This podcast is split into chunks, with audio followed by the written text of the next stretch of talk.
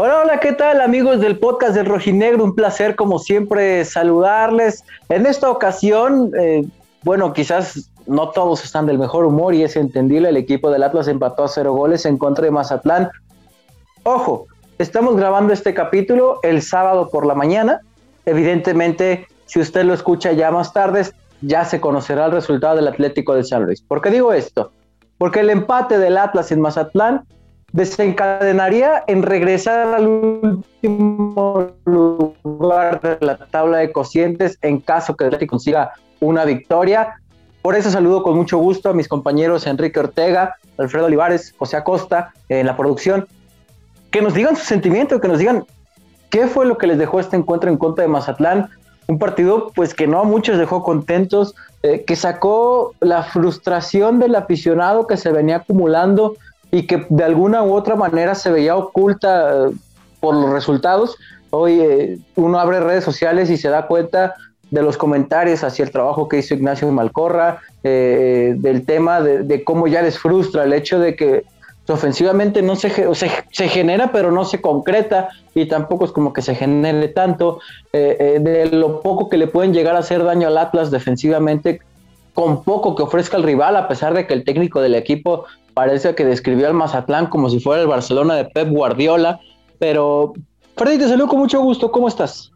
¿Qué tal, Beto, Quique, José? Eh, qué gusto saludarles y a todos los eh, seguidores del podcast del Rojinegro. Pues digo, creo que el sentimiento va a ser mutuo de, de algunos por desesperación, por impotencia, porque este era uno de los partidos importantes. Si ganabas este partido, creo que eh, echabas más presión para el conjunto atlético de San Luis que la que va a tener el equipo rojinegro ahora en su siguiente encuentro.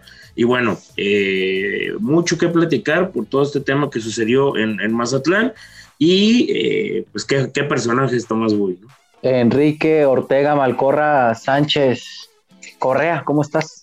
Ay, ese apellido último no, no me agradó tanto. Buen día, buena tarde, buena noche, madrugada, muchachos. Pues sí, con esa frustración, como lo decía Beto, porque, bueno, yo le conté cuatro claras de gol que Atlas no pudo concretar, las tres atajadas del arquero rival y después el tiro iniciando el segundo tiempo de Jeremy Márquez. Creo que eso fue lo más claro de Atlas en todo el partido. Y sí, o sea, era, era vital sacar el triunfo porque ahí no dependías de nada al iniciar esta jornada 15, sin importar lo que pasara en San Luis, ibas a seguir fuera del último lugar de la porcentual. No pasa eso, ahora tienes que esperar que pase en San Luis con el Puebla. Y pues bueno, este sí con esa eh, pequeña frustración de que el equipo sigue sin concretar de hecho, son muy pocos partidos donde ha marcado más de dos goles. Según yo, fueron solo esos contra San Luis y Bravos. Fuera de ahí, Atlas marca muy poquitos goles. Y, pues es como su don, su maldición del Atlas con la que tiene que seguir cargando el resto del torneo. Y el de Cruz Azul, ¿no? Ah, sí, el de Cruz Azul, bueno, también fue el gol el de último minuto, pero sí, o sea, a Atlas, le cuesta meter goles. Eso ya sí, lo sí, Entiendo completamente tu, punto, amigo José. ¿Cómo estás? Impotente. Eh, ¿Seguimos hablando del Atlas contra Mazatlán? Sí. Ok, eh, la palabra me, me, sacó un poco de onda. A ver, cuando hablamos de frustración no nos referimos a que está todo perdido para el Atlas. Evidentemente aún restan eh, dos encuentros. como bien lo dice José, de nuevo se deja escapar una oportunidad de sumar creo que estar un poco más, bueno, sí, los seis puntos ante León, pero esta te pudo haber dado un panorama un poco más claro de cara a los cotejos frente a Chivas y contra Necaxa. ¿Por qué? Bueno, esto te obliga de arranque a esperar hasta la última jornada para saber si te vas a salvar o no. Porque si el San Luis llega a sumar, olvídense de ganar ya, si el San Luis llega a sumar contra el Puebla y contra Cruz Azul, necesita ganar en la última jornada para llegar al menos siete puntos. Eso obligaría también al Atlas a ganar en alguno de los tres partidos que quedan. Es decir, obligas ya de arranque a esperar hasta la última semana para saber si se va a definir el tema del cociente o no.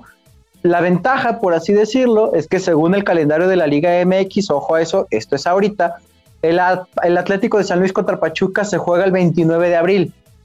El Atlas contra, eh, o bueno, Necaxa contra Atlas se juega el 30 de abril.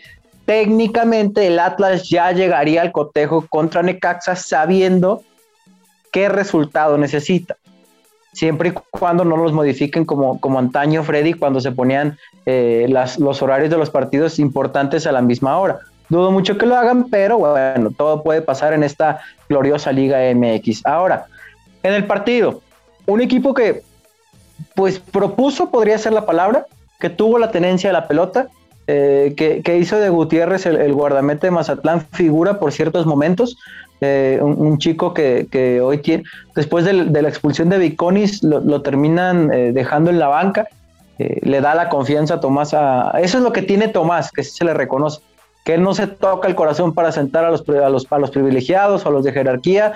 Si el chavo considera que anda mejor, va para adentro. Y eso es algo que se le reconoce al señor, ¿no? En este caso le mantuvo la, la titularidad al guardameta, le responde sacando balones el que le saca a Julio Furch, por ejemplo, este que incluso le pega hasta mal Julio, pero con la pierna le saca. Eh, la de los últimos minutos, la que le desvía a Brian Trejo, que llevaba toda la etiqueta de gol ese balón. Eh, la del primer tiempo de Renato Ibarra. Es decir, el Atlas tuvo, eso nos queda claro. También tuvo la pelota, pero pues el, Mazatlán no lo ganó porque Camilo Vargas volvió a aparecer sobre el final del encuentro y porque Aristeguieta perdonó una clarísima casi en el área chica, es decir, con muy poquito el Mazatlán, pues te generó y casi te saca los puntos, Freddy. ¿Qué lectura le vamos a dar a esto? Porque antes del encuentro decíamos que, este plantel era muy ganable y que a este equipo lo veíamos un poco, todavía al Atlas lo veíamos un poco superior a Mazatlán, no solo en la posición de la tabla, sino en cuanto al armado y el fútbol que, veníamos, que venían mostrando, perdón. Es que, compañeros, ese Mazatlán es el Mazatlán de, este, de este campeonato un equipo intermitente que por momentos te juega muy bien, que por momentos te juega muy mal, que lo desconoces por completo y que apuesta muy bien por, por las contras. Digo, nosotros que, que tuvimos a Tomás Boy acá de, de estratega, pues recordamos cómo era lo que buscaba, siempre estar bien ordenado atrás, buscar esos latigazos que te terminan generando mucho peligro y con estos dos brasileños que, tenía el equipo de Mazatlán, pues era donde generaban peligro, donde estaban atacando y era a través de latigazos, Beto. Realmente tienen mucha, mucha razón en lo que dices de que si no es por Camilo Vargas y por esa falla de Aristeguieta, el partido hubiera sido otro o el Atlas no se hubiera podido levantar porque al estar insistiendo y generando y buscando y que en una contra o en pocas llegadas que tiene el otro el equipo rival te terminen convirtiendo, eso termina acabando cualquier aspiración de un equipo. Ahora, eh, obviamente sí muy destacada la actuación del guardameta del conjunto de Mazatlán, pero también eh, yo sí veo ya una falta de contundencia al equipo rojinegro bastante, bastante fuerte y me parece que, que, cada vez van a terminar echando más mano a Julio Furch porque con muy pocos minutos siempre te está generando algo. Una o dos y también el hecho de que haya metido tanto dinamismo con el caso de Ociel Herrera y Christopher Trejo, pues también ayudó un poco al equipo rojinegro, ¿no? Me parece que, que por momentos eh, la, falta de Renato Ibarra, pues también terminó afectando mucho en el partido, que ojo, ya, ya lo había mencionado Diego Coca, fue por un tema de eh, una molestia muscular y no tanto por, cuidar que no estuviera expulsado contra, contra Chivas, pero me parece que sí de que es evidente que hace falta un elemento atrás de los delanteros que esté generando fútbol, es cierto, porque si no anda en su noche Ignacio Malcorra, que es algo ya habitual, y si no está en su noche Jairo Torres, ¿cómo se le complica al equipo rojinegro el, generar eh, fútbol?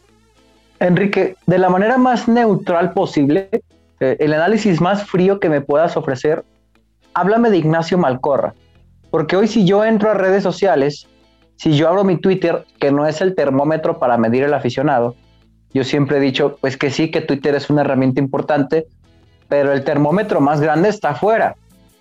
Eh, la, cantidad de aficionados que uno se topa en la calle es mucho mayor, o que hay en la calle es mucho mayor a lo que te puedes encontrar en Twitter. Pero hoy Nacho Malcorra, es, a, la gente ya no le basta con, el con que sea el jugador que más centros tira en la liga. Hoy la gente quiere que esos centros sean efectivos. Hoy eh, uno lee comentarios de que los manos a mano ya no están siendo redituables, que de cinco balones que toca, cuatro termina retrasando el esférico hacia el lateral o el enganche hacia adentro que nos tiene muy acostumbrados en vez de ir hacia afuera para, cuando busca el centro. El análisis más, más neutral posible que me puedas ofrecer acerca del trabajo de Ignacio Malcor.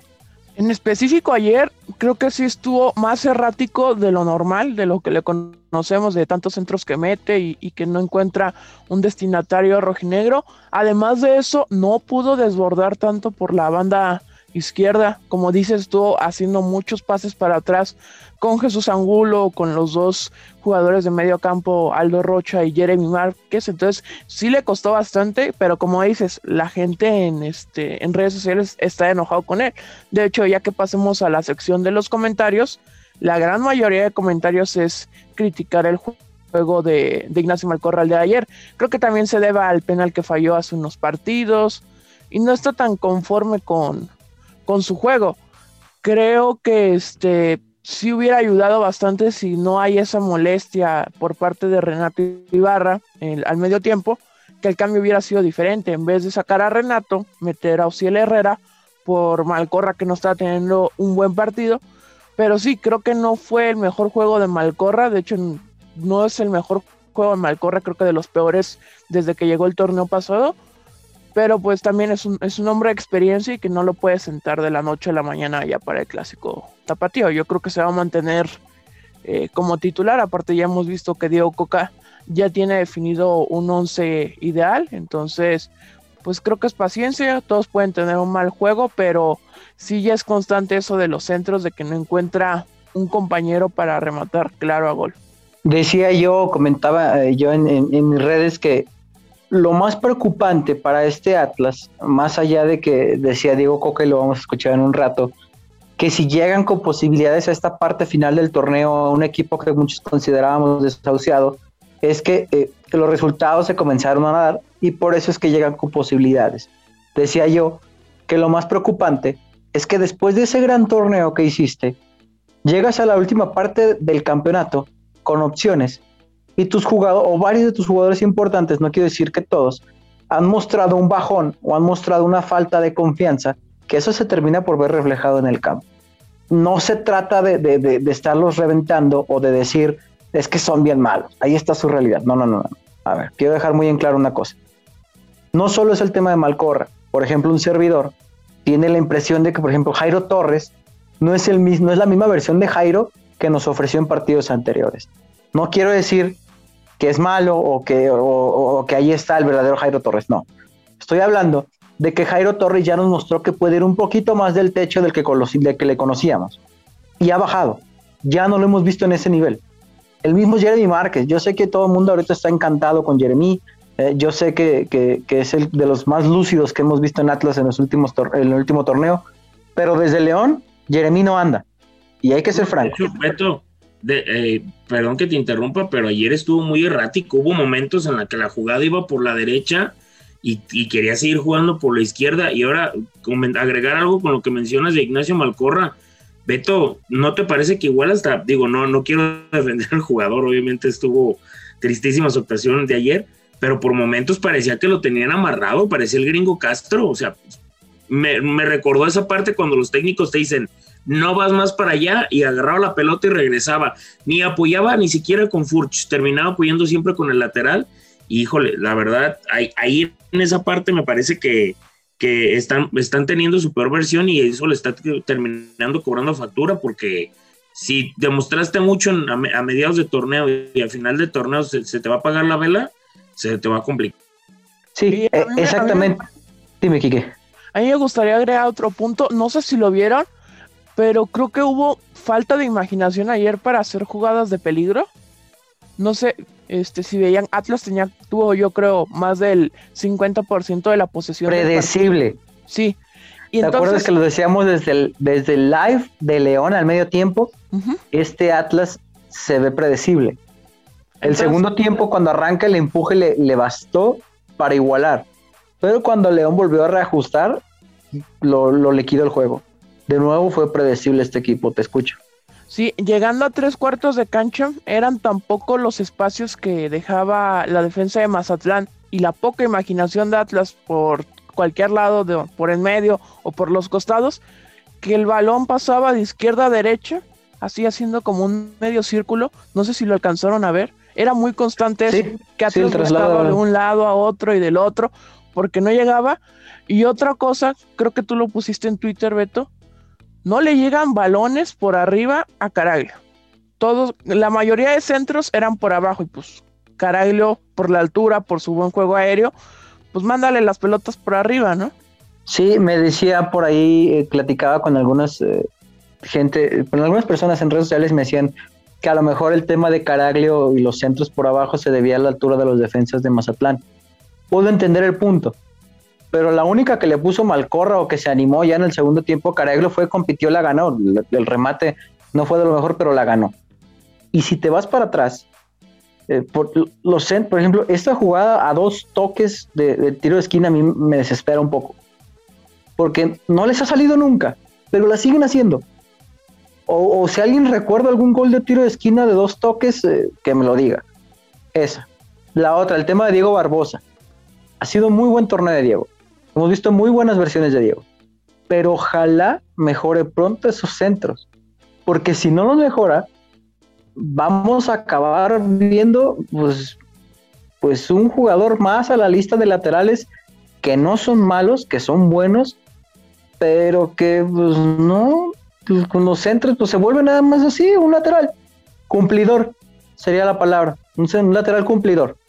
Ese tema de los centros a Barbosa le hace falta tomar una terminación, porque ayer, por ejemplo, al menos tres le conté en el que llegaba Franco con posición clara y el centro retrasado.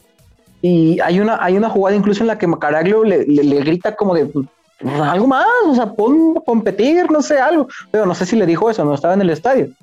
Pero se le vio a Milton, que esperaba otro tipo de jugada. Ni él se esperaba el centro raso, para que me entiendan. Pero primero vamos a escuchar qué les parece a Diego Coca. Hace unas semanas, Diego decía, es que siempre me preguntan por la tabla de cocientes. Ya estoy harto. Es entendible, hasta yo lo comentaba con ustedes en privado. Ya estoy harto de hacer notas de la tabla de cocientes. Uno quiere hacer otro tipo de notas. Bueno, el tema en la conferencia fue ese, porque ya el mismo Diego Coca lo sacó a la luz, de que ya están vivos y que no están desahuciados y que los daban por muertos y que ahora les den, que no lo dijo él, pero entre líneas se entiende como el, pues denos el beneficio de la duda, llegamos aquí con vida. Y que espera este equipo, ese es un tema que estaremos tocando más adelante, pueda despegar ante Chivas. ¿Qué escuchamos a Diego Coca?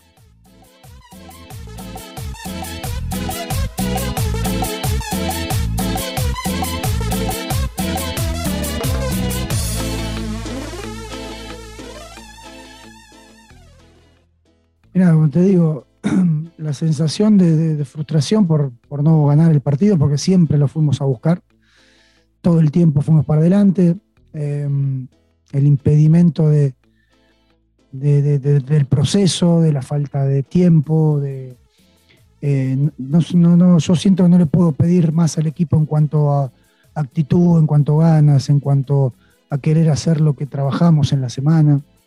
Entonces eso a mí me da satisfacción. Por supuesto que queremos ganar, pero bueno, hoy no se pudo y estoy convencido de que este es el camino. Estamos por el camino correcto, estamos creciendo, estamos mejorando y ahora viene el clásico y en algún momento tendremos que despegar. Así que si es en el clásico, bienvenido sea. Vamos a tratar de hacer todo desde hoy, ya poner en la cabeza el partido que tenemos por delante.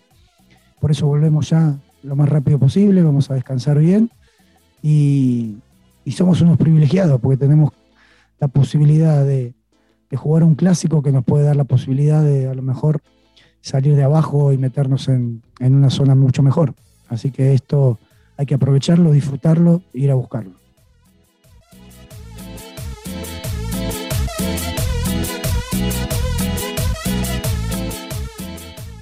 Ahí estuvieron las palabras del, técnico argentino, como ya lo decía Freddy hace un rato, el tema de Renato Ibarra se debió a molestias en el abductor, eh, no fue un tema táctico, no fue a un tema de, que se le guardara para el clásico. La bronca es ahora en qué condiciones va a llegar Renato al, clásico, porque ayer nos quedó claro que en estos momentos es el hombre que más lucidez tiene cuando toma el balón. Ayer yo comentaba en el podcast, por ejemplo, en el live del medio tiempo, que eso, es, eso que Luciano Acosta te dejó de aportar con su salida, que fue el, la gambeta en corto, medianamente te la, la aporta hoy Renato. Y digo medianamente porque todos sabemos que sus condiciones son con un poquito más de espacio. Pero quizás es esa, esa chispa que le está haciendo falta al Atlas, eh, que te aportó Luciano en algunos partidos, la que le está haciendo falta ahora cuando el rival se le encierra, cuando el rival ya ensucia, cuando el rival entra al juego del Atlas, porque el juego del Atlas es ensuciar el encuentro, cortar los circuitos, y cuando el rival ya le entra ese juego al Atlas, ahí es cuando se le complica al equipo rojinegro. Ahora, Freddy, Quique, híjole, decía, decía Diego Coca, despegar contra Chivas. Yo soy de la idea que ningún aficionado quiere ver nunca perder a su equipo en un clásico. Bueno, si no falta el loco que dice que ojalá pierdan para que corran al técnico. Pero bueno, eso es otra cosa, es otro tema. Tampoco nos vamos a hacer tontos. En los últimos torneos Chivas le tiene tomada la medida al Atlas.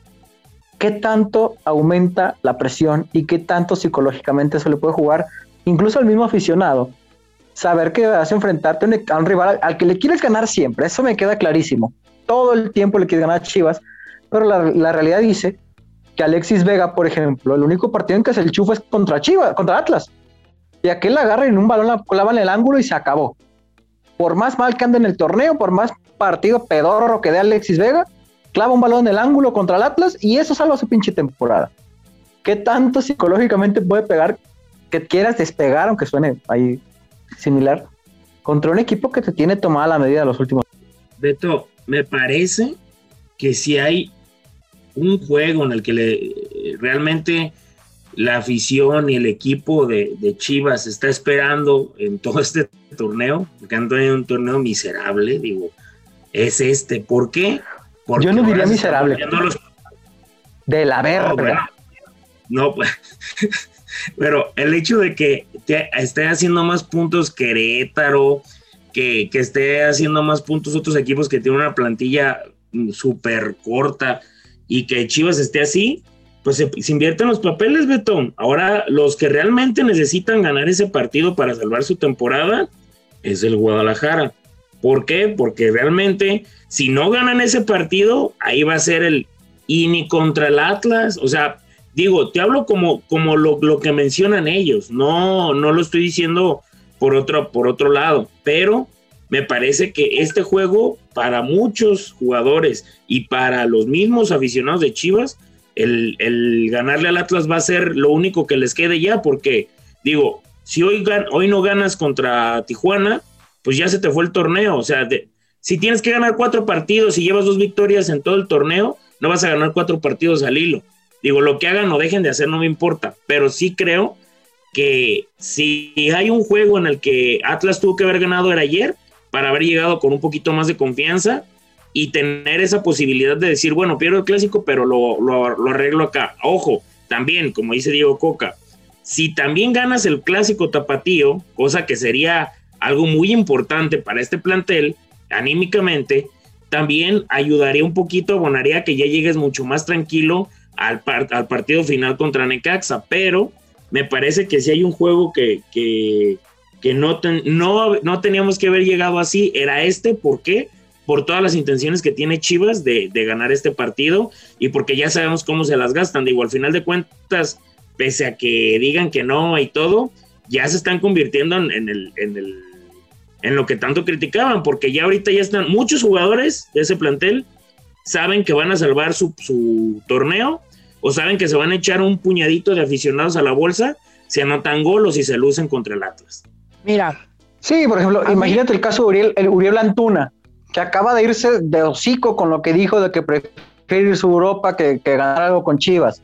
Eh, el tema de, JJ Macías que pasa más por una buena relación con el chico que no ha tenido minutos que, porque la gente de verdad lo, esté reventando, aunque tenga mucho, a pesar de que le echen la culpa a los aficionados del Atlas. Alexis Vega, eh, otro que, no ha andado bien eh, y que ya sabemos que parece el Atlas y este mágicamente se convierte en, en el Eden Hazard de Chelsea, porque la versión del Real Madrid es muy triste, pero el Eden Hazard versión Chelsea y agarra un pinche balón, la clava del ángulo y se acaba el clásico. Coincido completamente contigo que ahora sería Chivas el que salvaría el torneo ganando al Atlas y más que la institución, varios jugadores.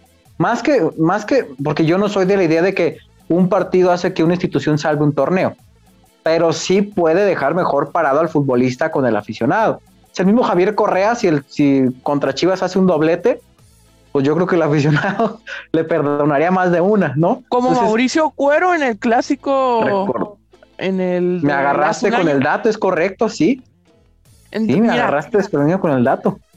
Mira, hablando del clásico poquito, porque pues vamos a tener el programa media semana, para mí es peligroso el partido por los antecedentes, porque ya sabemos la- las versiones de Atlas en los últimos Es clásicos. peligroso como meterte a la Jalisco. No, no, no, no tanto así. Pero, o sea, los antecedentes ya lo, ya Ah, lo me pone sabemos todos, que la última vez que ganaron fue cu- cuando el partido de- del retiro en el Estadio Jalisco de, de Rafa Márquez con el gol de Jair Tortega al minuto de juego. Desde ahí no se le gana al Atlas. Y aparte, desde ahí no tiene una actuación digna el Atlas en un clásico.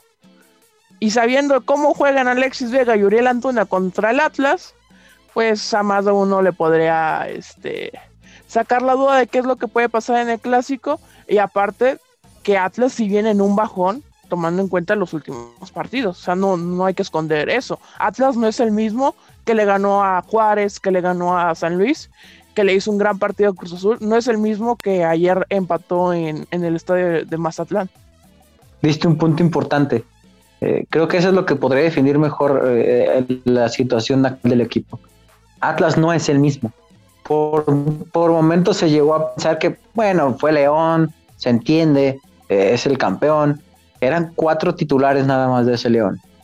Contra Mazatlán ya vimos versión. También, o sea, eh, creo que también le hemos Con- a Cholos le ganaste, a Cholos le ganaste, pero pues los últimos 20, 25 minutos tampoco es como que ay, se vieran muy seguros esos tres puntos. Ya te costó trabajo. Este equipo ya no es el mismo y esperemos que contra Chivas levante. José, ¿algo que quieras decir? Aparte de que tus corrientadas de alburera aquí, que La neta, la neta, tengo miedo por la próxima semana. Sinceramente, amigos. pinche miedoso. Tengo miedo. A ver, Quique, vamos a leer. ¿Eh? Tengo miedo. No, yo pienso, miedo. yo pienso, A ver si pones esa parte en el teaser, güey. Tengo miedo. Yo pienso realmente, compañeros, que más que nosotros tener miedo, si hay un equipo que ahorita tiene miedo de perder el clásico, son ellos. Ojo. No, bueno, Ahí sí cre- creo que Imagínense razón, esta Freddy. temporadita y el Atlas pierde San Luis, Atlas gana. Y yo, yo me imaginaba esta parte en la que el equipo rojinegro ganaba ayer, le ganas a Chivas y dices, me salvé y me los troné. Pum, ahí están, para que no digan. Porque también ellos están esperanzadísimos en que nosotros estamos súper confiados contra las Chivas y que radiamos. No es cierto, no es cierto. Eso quieren hacer creer, pero creo que si hay alguien que tiene miedo en este torneo, son ellos de perder el clásico, ¿eh? Ojo, ojo. Digo, ya, Ya sabemos cómo se las gastan. Sí, ya estaremos desmenuzando eso. eh, vamos a hacer algunas dinámicas por ahí durante la semana de algunos lives más allá del capítulo de, de- previa que vamos a estar presentando, eh, donde vamos a tratar de, de- hablar un poquito más del juego, pues tomando en cuenta pues que es el clásico, ¿no? Y, es el, el cotejo más importante en la fase regular que, que, que tienen los rojinegros por ser un clásico. Quique, vamos con los comentarios de la gente, porque ayer, híjole, yo de plano mejor, mejor dejé de tuitear porque los vi muy prendidos. Dije, ahorita van a jalar. Por cierto, ahora que dije tuitear, eh, bueno, se me pasó por ahí. Me llegaron muchos comentarios y, y- y he visto muchos videos. También me, me- me hicieron llegar algunos mensajes de gente que estuvo detenida en Mazatlán o que sigue detenida, que estamos grabando este programa, no lo sé. Qué triste porque no es la primera vez que pasa en Mazatlán una situación así. Eh, por ejemplo, cuando fue a América, hubo muchos detenidos también de parte de América. Y cuando fue el mismo Chivas, hubo muchos aficionados de Chivas detenidos. No sé, no he tenido la oportunidad de visitar el Kraken y Mazatlán. No sé si sea un tema de que la seguridad o los cuerpos policíacos se ven rebasados. Eh, me llegaban también comentarios de que los mismos aficionados provocan esto, los mismos aficionados de Mazatlán, que son sidosos, son, pues no sé si los de Morelia se los llevaron para Mazatlán, porque, ay, hijo de su madre, los de Morelia también, qué dolor en las pelotas eran. Era complicadísimo ir a Morelia al estadio porque el aficionado era aferrado, era sidoso, o sea, pues, pues son aficionados de pueblo, pues. Digo, no quiero demeritar, seguramente más de un aficionado de Atlas de, de algún pueblo me está escuchando. Ah, pues Freddy es de Sapo, perdón, Sapo, perdón, amigo. No, Zapotlanejo Ya te- no acepta- ya te no- raspé. No, se siente agredido con tu, con tu, con tu comentario. Pero es que son aficionados que, son aficionados que pues, son castrosos, son castrosos y todo el tiempo están duros. Oye, o, la otra, Beto, que no saben eh, la gente de seguridad o de allá porque pues tienen pocos partidos eh, recibiendo público de fútbol que no saben cómo manejarlo. También puede si los de aquí, si los de aquí a veces no saben ni manejarlo. Porque allá, hay béisbol y el béisbol pues es, es muy complicado que pasen situaciones que pasan en un, partido de que ojo, eh, no estoy diciendo que los aficionados de porque seguramente se quejaran del San Luis, no, no, no, no estoy diciendo que los del Atlas sean blancas palomitas seguramente más de uno algún desmanizo porque pues todo el día estuvieron echando chela, es normal, llegas al juego, pues, ya estás un poco pasado de, cervecitas, pero por ejemplo yo veo un video de una chica embarazada a la que habían detenido a, su, no sé si era su esposo, su novio, perdón desconocer el dato, pero a la chica también la habían golpeado, estaba desmayada, embarazada. son el tipo de cosas que se deben cuidar. Eh, los de Mazatlán por ahí se van a gloriaron diciendo que habían afanado un trapito que decía la fiel, un trapo de, la fiel, que pues entre temas de barras se entenderá que esas situaciones se dan mucho, ¿no? Pero no sé cómo habrá estado el tema de, con las familias, con los aficionados, con las mujeres, que esos son que se procuran, ¿no? Eh, respetar y cuidar. Entonces, eh, nada más para no dejarlo pasar, porque sí mucha gente me estuvo comentando, eran las 3, 4 de la mañana y mi teléfono estaba timbrando de que me, me, me estaban robando, me mandaban mensajes de que hay mucha gente detenida, eh, los policías, y no sé qué. Entonces, no estoy ahí para, para defender o dar una postura y decir que, hey, pinches policías, no es que. Pero sí quiero acotar el hecho de que no es la primera vez que se presenta en Mazatlán y de que en algunos videos, en efecto, sí se veía, pues, de repente un poco de, abuso policíaco. Eh, ahora sí, pasamos al tema de los comentarios de la gente aquí, que si quieres. Bueno, como lo dijimos casi al inicio del programa, la gente estaba muy molesta con Ignacio Malcorra. Ya lo tocamos en el, en el programa, pero bueno, vamos a darle salida a lo que la gente nos dejó en redes sociales. Rafa, bueno, Atlas superior en posesión y en querer ganar el partido pero muy predecible y sin algo diferente para romper un esquema tan defensivo de Mazatlán. Estuvimos en su campo, pero sin abrumar o realmente preocupar al rival. Hubieran dejado a Ibarra y sacado Malcor. Ya lo comentamos. Pues no dijo Tomás Boy que fueron superiores, pues. Ah, sí, cierto. Pintó al Mazatlán como si fuera. Como si fuera el City o como si fuera el Barcelona, el Real Madrid. Superiores, el Atlas no hizo nada. no generó nada y no tuve idea de nada, dijo. Bueno, vamos a seguir con la, voz del público. Raúl Guillermo, creo que la presión de querer los de querer los partidos importantes le está pasando factura al equipo. Martín del Rincón, preocupante lo de Malcora, Malcorra no encaró, no realizó desbordes y ni para salvar su vida. Mandó un centro siempre dando pases retrasados, además de que no entendí por qué Coca sacó a Ibarra. En fin, el peor momento se da en este bajón del equipo. Bruce, otra vez Coca con una imaginación, no tiene variantes en sus cambios hombre por hombre, en vez de jugar con dos puntas y Malcorra, ya es tiempo que coma banca. Julio Morales, un partido muy mal planeado por Coca, no entiendo por qué Malcorra sigue titular. Toño Retana, y aquí me gustaría este, abordar un poquito. ¿Garnica está lesionado? Pregunta. ¿O de plano tiene muy mal nivel como para no jugar ni 20 minutos porque puede aportar algo diferente al ataque? Pues Garnica no ha jugado desde el primer partido. Pero jugó la 20 y metió gol, ¿no? Y también metió asistencia. Pues yo creo que ahí es cuestión de que a Coca tal vez no le gusta. Y de hecho ya tiene por encima de Garnica a, a Herrera. Sí, tiene por encima a, a tienes toda la razón. Eh, por ejemplo, otro detalle, no menor, que ya tiene a Furch por encima de Correa como primera opción de cambio. Eh, ayer, bueno, sí, ayer estamos grabando en sábado, insisto. Eh, primero entra Furch antes que Javier, entonces eso también nos habla un poquito de, para dónde va el proyecto, ¿no? Porque ya leía también, me compartían unos análisis de unas notas de no sé dónde sacaron que ya se iba a Caraglio porque Correa se va a quedar, bueno. Ahorita es más opción Furch, medio lesionado o regresando, que el mismo Javier Correa. Y el tema de Garnica a mí también me llama mucho la atención, eh, que, que, no lo tenga considerado, pero para nada, ¿eh? Vamos a ver qué termina haciendo. Si de verdad Renato está tocado para cómo está para el día sábado y si va a poder aguantar los 90 minutos que va a hacer ahí Diego. Sí, y seguimos con la voz del público. Federico, increíble Malcorra, ya es tiempo que vaya probando banca y como ya es costumbre, nosotros solitos nos complicamos.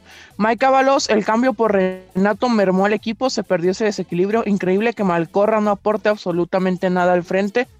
Los centros pésimos, entre comillas, lo de centros. Tenemos un centro delantero que nunca le damos balones. La defensa bien a secas. Se vino un cierre de torneo a lo Atlas y este nos piden las tablitas de, cómo queda la situación del el porcentaje. Nada más para terminar, se lo damos a media semana, ¿no? Porque insisto, estamos grabando este, este, este capítulo antes del juego de Atlético de San Luis. Entonces, si yo les digo ahorita, bueno, si lo escuchan antes de, si gana el San Luis, se rebasa el Atlas. No hay más. Eh, y a media semana les explicamos cómo está el panorama más claro, porque si no va a ser a destiempo todo, ¿no? Sí, y ya para terminar, también invitar a la gente que este pase sus comentarios ahí en, en Instagram. Y justamente nos llegó un comentario de Luis MR Gómez. Malcorra pidiendo a gritos salir del Atlas. Yo no sé si salir, pero como todos dijeron, yo creo que sí podría ser momento de que pueda comer banca. No sé si vaya a ser en el partido contra, contra Chivas, porque pues es un clásico y, y no deja de ser un hombre importante en el esquema de Diego Coca lo dudo mucho, ¿no, Freddy? Que sea justamente contra Chivas donde que comer banca. no, aparte calma, o sea, digo, yo entiendo, yo entiendo en cierta parte eh, como esa frustración de ver ese tipo de actuaciones que desde contra Cruz Azul pudieron haber cambiado todo, todo el partido, pero yo nada más quiero comentar algo. Si de por sí la plantilla es muy limitada, me parece, o sea, muy limitada desde cuando ya no tienes a Julio Furch y cómo se ve el equipo ante la falta de variantes, porque también tienes elementos muy jóvenes, pues no puedes mandar a, gente de experiencia al, matadero. O sea, digo, busca otro elemento más, manda Malcorra a la banca, si te llegó gratis, para que lo vendes. O sea, no, no, no le veo eso. Al contrario, me parece que de ahora en adelante el equipo, digo, pensando un poquito más en futuro, a futuro, debería de eh, cerrarse con este plantel que tiene. Obviamente quitar elementos que ya no aportan tanto. Ojo, lo de Malcorra yo sí lo dejaba. Imagínense, voltea a la banca y que digas, bueno, entra Malcorra 15 minutos y tan tan, porque me parece también que si cada torneo vamos a estar cambiando, que era lo que pasaba anteriormente, Beto, y no, no, no vamos a dejar mentir. Cada torneo se, quitaban seis o cinco jugadores y era volver a tener otros jugadores y volver a adaptarse. Entonces, hay que buscar elementos que sumen y también lo, lo que está, porque también Malcorra ha dado buenos juegos, mandarlo a la banca, tratar de ver variantes y ver cómo se puede ajustar, porque hasta es un tipo este, plurifuncional, Beto, te ha jugado de lateral, te ha, jugado como, como extremo y te ha jugado como interior, entonces no me parece que, vaya tanto por eso. Sí, yo creo que a diferencia de, otros torneos, bueno, también sabes dónde te duele, pero en este puntualmente sabes dónde te duele, ¿no? Eh, el tema de, del volante por izquierda, más que te duela, pues, también necesitas una opción de recambio para Malcorra. Si, si, ok, no, no se trata de enviarlo ya a la banca y decir, ¿sabes qué? No sirve, bye. Sino que necesitas también una opción de recambio por ahí. Eh, el tema de, de, el delantero, pues lo tendrías técnicamente cubierto, ¿no? Ahora que regresa Julio Furch. Ahora sí necesitas un creativo, son cosas muy puntuales, ¿no? Sí, entonces, o sea, creo que para el cierre de torneo, creo que la plantilla puede terminar por sacar los resultados que necesita, que son cerrar con dos victorias, esperar los resultados del San Luis y poder regresar a una liguilla que, que no está desde el 2017. Creo que Atlas tiene todo para poder hacerlo, pero ya dijimos, Atlas siempre se termina complicando las cosas cuando todo depende de ellos. Y pues así parece que está pintando toda la situación porque si era muy importante ganar, ganar el día de ayer, no se consiguió, pues ahora esperar las consecuencias que tiene este empate en el Kraken.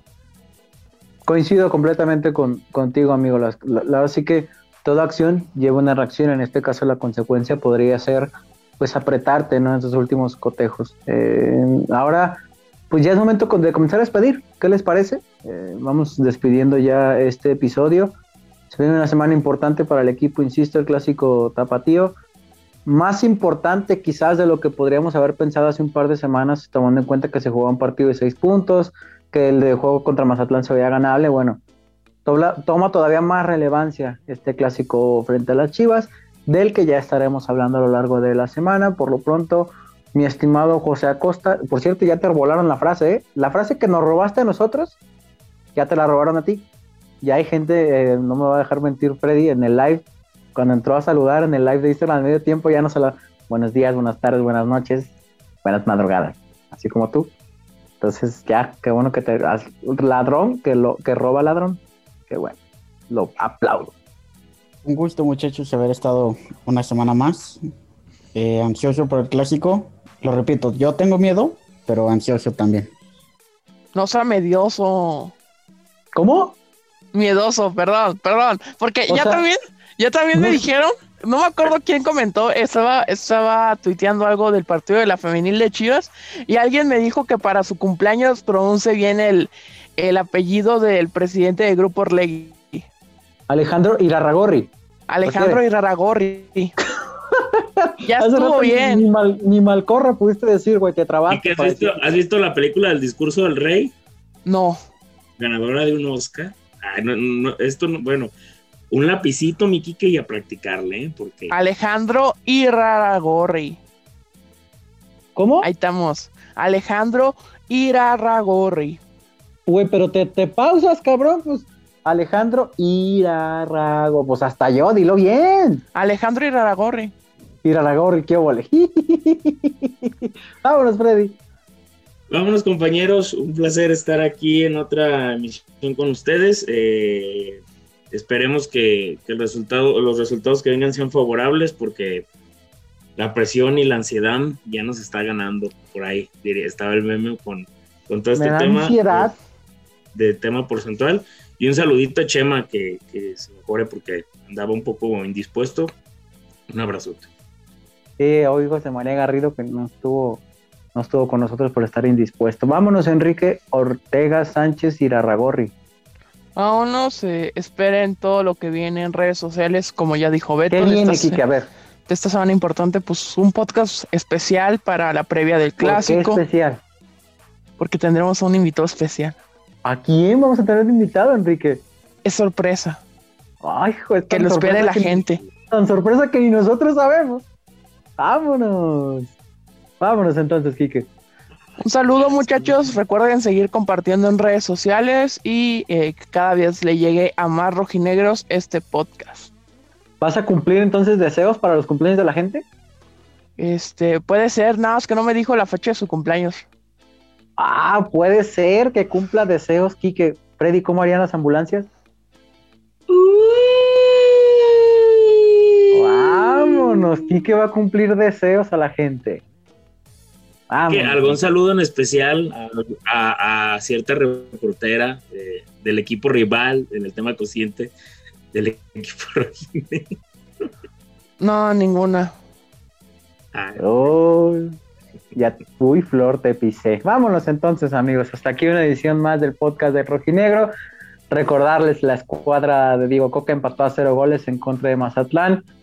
Se complica un poco el panorama de la tabla de cociente y por ende el, ingreso a la liguilla, más allá de la multa. Al final de cuentas, Orlegui es algo que tiene presupuestado hace tiempo, pero el tema de, de no terminar último y de la clasificación a la liguilla después del buen torneo comienzan a complicarse. Próximo sábado, el duelo siguiente del Atlas, Estadio Jalisco, 7 de la noche, clásico tapatío frente al Guadalajara. Ya estaremos platicando en la semana todo lo que acontezca de cara a este cotejo, algunos detalles, algunas sorpresas, como decía aquí, que algunos eh, por ahí episodios muy especiales, no solamente el podcast, también algunos lives.